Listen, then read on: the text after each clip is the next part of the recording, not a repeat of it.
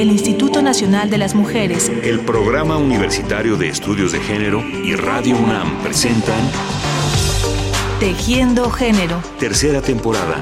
Porque solo a través de la equidad podremos construir una sociedad más, justa. En México, los sueños de miles de niñas y niños se ven afectados por problemas de inseguridad, pobreza y desigualdad.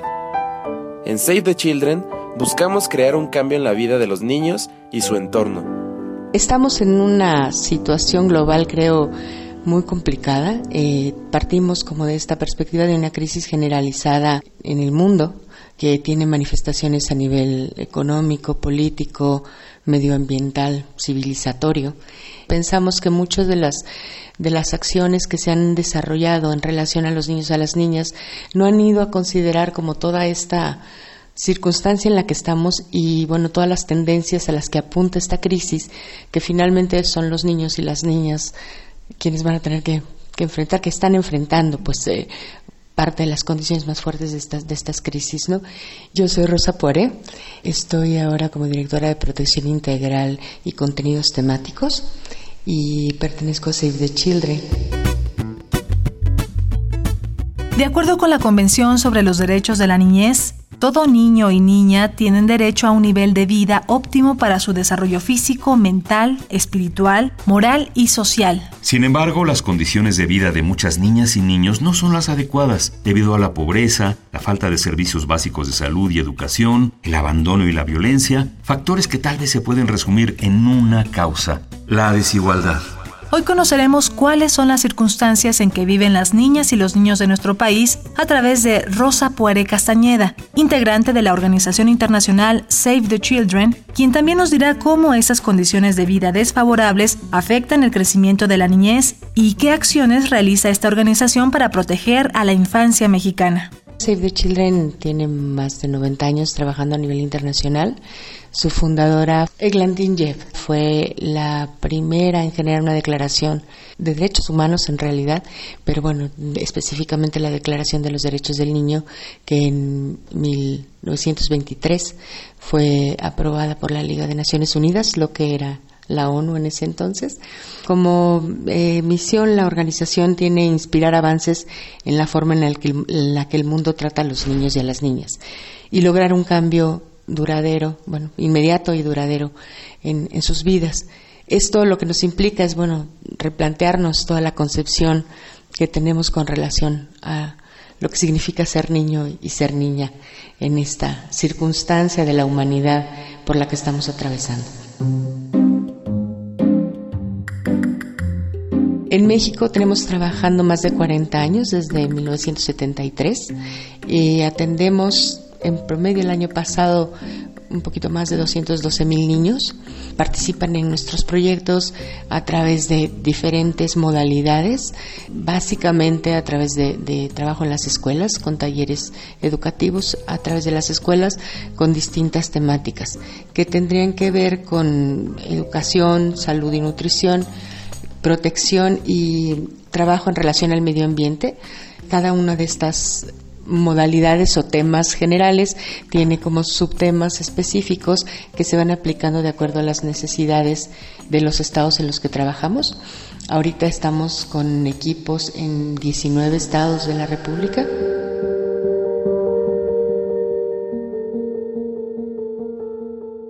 Así como las oportunidades de desarrollo son diferentes en las zonas más urbanizadas y en las marginadas, lo mismo ocurre en cuestiones de género. Y en nuestro país, como en muchos otros, las niñas son quienes ven más limitadas esas oportunidades de desarrollo, por el hecho de vivir en un entorno donde las mujeres juegan un papel secundario en la sociedad. Creo que una de las diferencias fundamentales estaría en esto que te comento de los patrones de crianza. Tenemos introyectado, es casi tatuado, una visión de lo que corresponde a cada uno de los, de los sexos en los roles de la interacción. Esto es muy difícil de romper como mecánica de, de interacción en los diferentes ámbitos.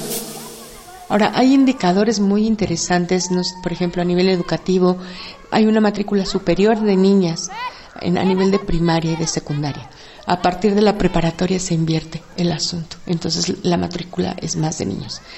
Por ejemplo, en, los eh, niños que no estudian ni trabajan, entre los niños y niñas que no estudian ni trabajan, por ejemplo, entre 15 y 17 años, el número de mujeres es muy superior al de hombres, que es un factor importante también de esta diferencia en la matrícula, ¿no?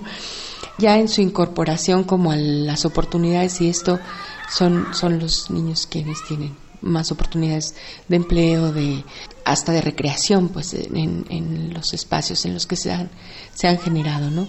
Ahora hay también como estos tierras de nadie donde las niñas eh, no, no, tienen cabida. No sé, por ejemplo, el sector salud atiende los embarazos adolescentes a partir de 15 años.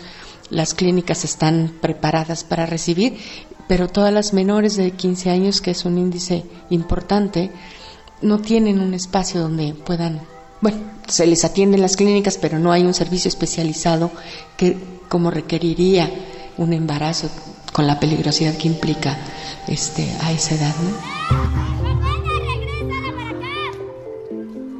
Otro de los factores también que donde hay como algunas diferencias en el índice de suicidios, ha incrementado un 136% el índice de suicidios entre niños entre 10 y 17 y es mucho más alto en los niños que en las niñas. Y bueno, también los índices de, de mortandad infantil y eso por enfermedades prevenibles es menor en las niñas que en los niños.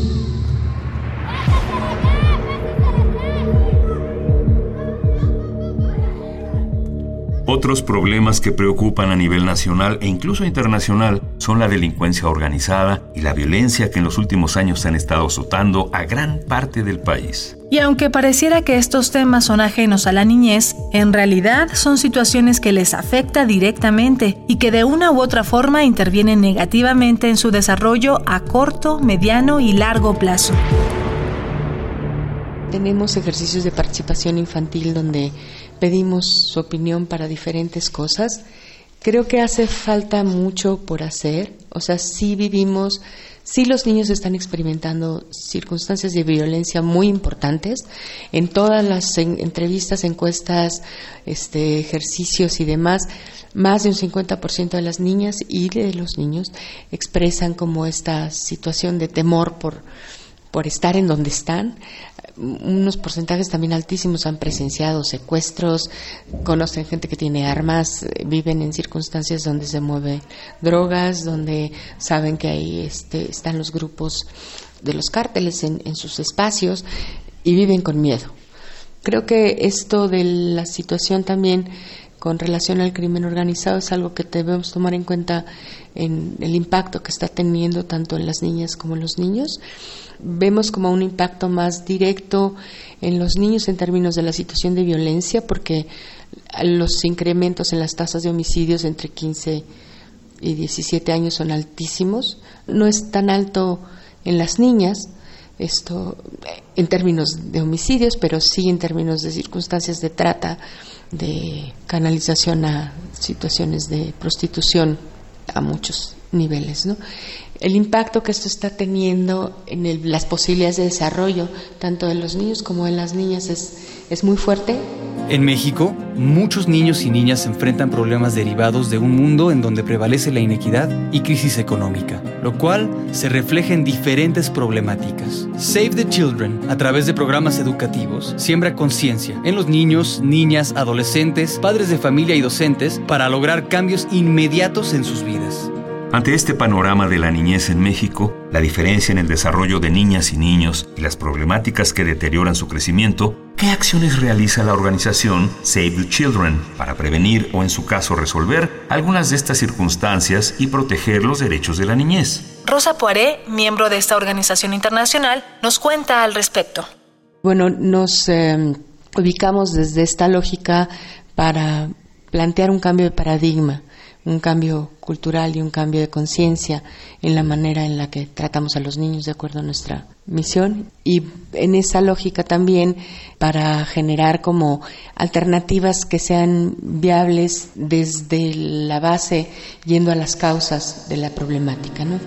Me enseñan que debo a respetar a los demás y este a escuchar y, eh, y poner atención.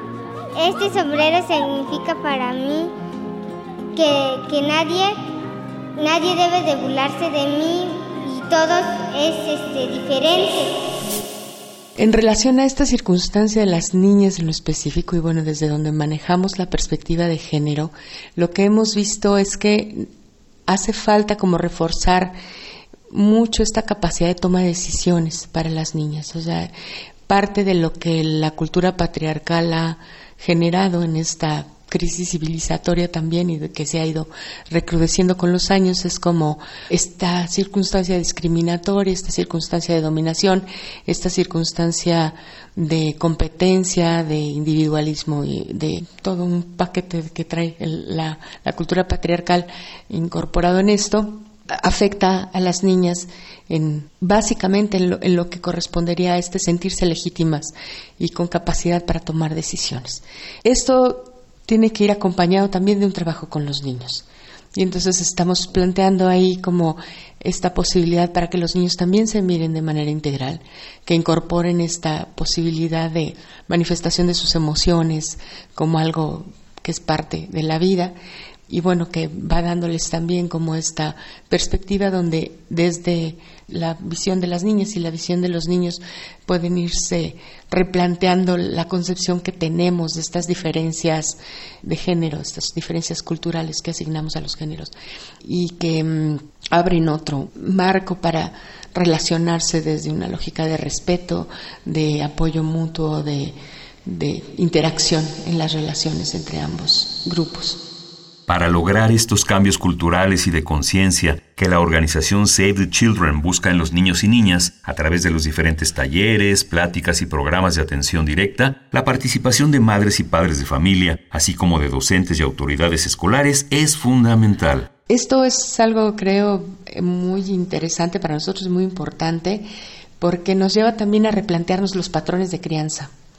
Si no trabajamos en conjunto con los papás, las mamás, los maestros y las maestras, es también lo que logramos avanzar a veces con los niños, bueno, pues eh, abre, abre un margen muy importante, muy interesante también, digo, hay muchos logros eh, que vemos en, en, los procesos de desarrollo de los niños en esta lógica de, de entenderse como parte de un todo y, como responsables también de hacer su parte en ese todo, pero bueno, se limita un poco también el asunto cuando llegan a, su casa o llegan a las circunstancias también que se ven a veces en las escuelas, ¿no?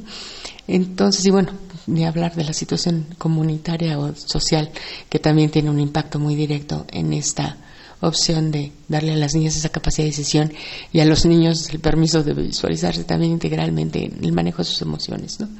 El buscar esta lógica de, de integralidad desde los patrones de crianza van dando como ciertas pautas para disminuir estas diferencias.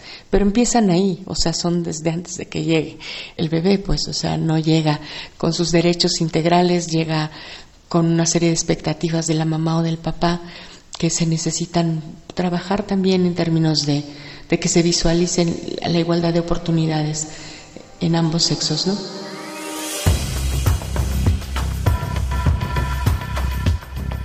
Gracias amigos y amigas por habernos sintonizado una vez más. Nos despedimos agradeciendo a la directora de Protección Integral y Contenidos Temáticos de la organización Save the Children por darnos un escenario más claro de la situación de la niñez en México y por compartirnos la interesante labor de Save the Children en nuestro país. Hasta la próxima.